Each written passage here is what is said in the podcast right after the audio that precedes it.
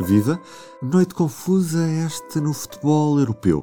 Na manhã desta terça-feira, a Superliga tinha 12 clubes anunciados nesta nova competição europeia, mas por causa da pressão política dos patrocinadores e dos adeptos, os clubes ingleses resolveram sair de uma competição que nem sequer arrancou.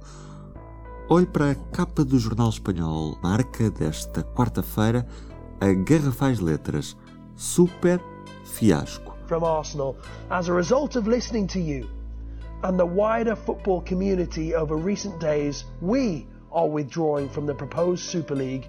We made a mistake and we apologise for it. Por volta da meia-noite e 40, já desta quarta-feira, saiu um comunicado da Superliga que cito: A Superliga Europeia tem a certeza de que o estado atual do futebol europeu tem de mudar.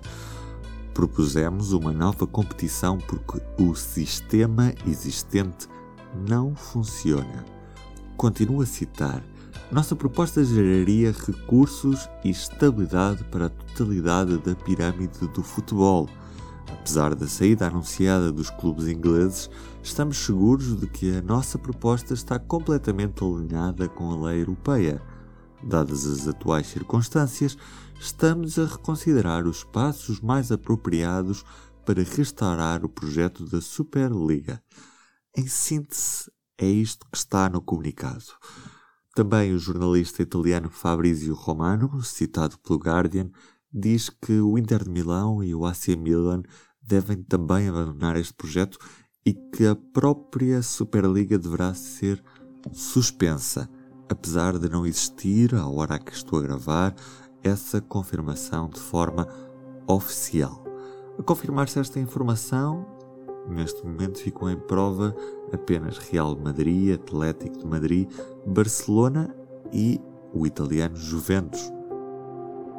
Antes de tudo, P24. O seu dia começa aqui, começa aqui, começa aqui. Manchester United will not be participating in the European Super League. Liverpool Football Club can confirm that our involvement in proposed plans to form a European Super League has been discontinued. Spurs, we can confirm that we have formally commenced procedures to withdraw. Ainda antes da debandada desta terça-feira, tinha falado com o jornalista do Público, Diogo Cardoso Oliveira. Em teoria, eh, será para avançar já, já no início da próxima época. Agora, considerando o, o, o, o, grau de anticorpo que está a ser criado em torno desta prova, um, é um bocadinho difícil dizer que, que, a prova vai mesmo avançar em breve, porque no fundo ninguém quer, tirando aqueles clubes que, que o presidente da UEFA chamou os Dirty Dozen, ninguém quer, os jogadores não querem, treinadores não querem, UEFA não quer, FIFA não quer, federações não querem, adeptos não querem, e portanto é um bocadinho difícil de imaginar que isto possa ir para a frente, pelo menos nestes moldes. Acredito que, pode, mediante alguma negociação e algumas cedências aqui e acolá, possa avançar. Agora, nestes moldes, é muito improvável, parece-me. Esta Superliga acaba por ser anunciada no domingo, era a véspera do anúncio da UEFA da, da, daquilo que seria a futura Liga dos Campeões a partir de 2024.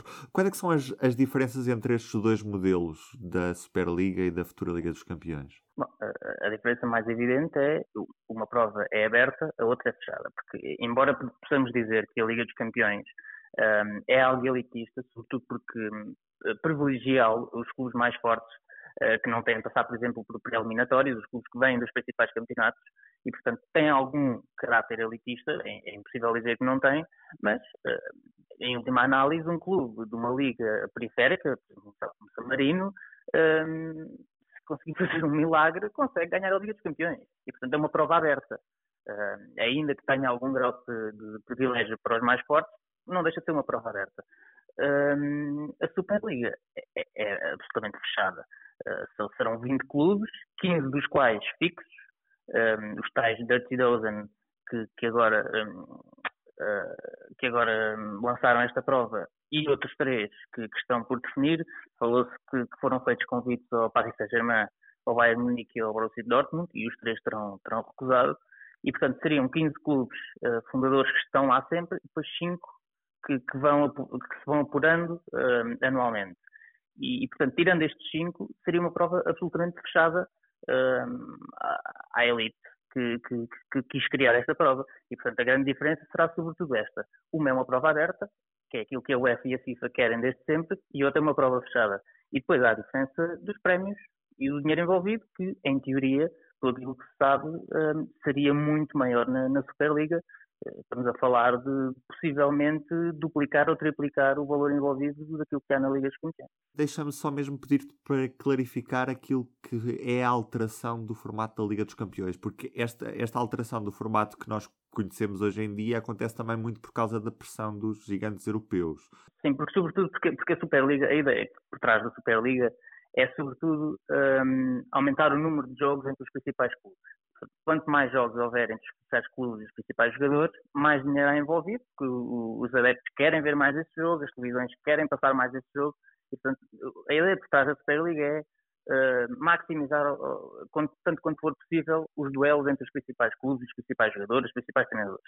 Uh, e portanto o que a Liga dos Campeões está a tentar fazer é aproximar-se um pouco desse modelo, tanto quanto é possível, e promover mais duelos entre os principais clubes.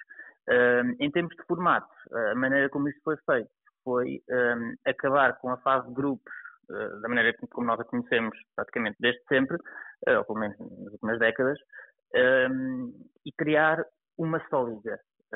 no fundo, as equipas vão ser divididas em quatro escalões, um pouco como é feito nos sorteios dos quatro potes. Um, e, e, é, e, é, definido que cada equipa joga, por exemplo, e isto ainda não está, não está certo, mas para dar um exemplo, uh, poderá jogar duas vezes ou três vezes com uma equipa do seu nível, do seu pote, do seu escalão, digamos assim, outras duas vezes com uma equipa do, outro, do nível seguinte e assim por diante. E faz um total de 10 jogos. Neste momento, na fase de grupos, faz 6 jogos.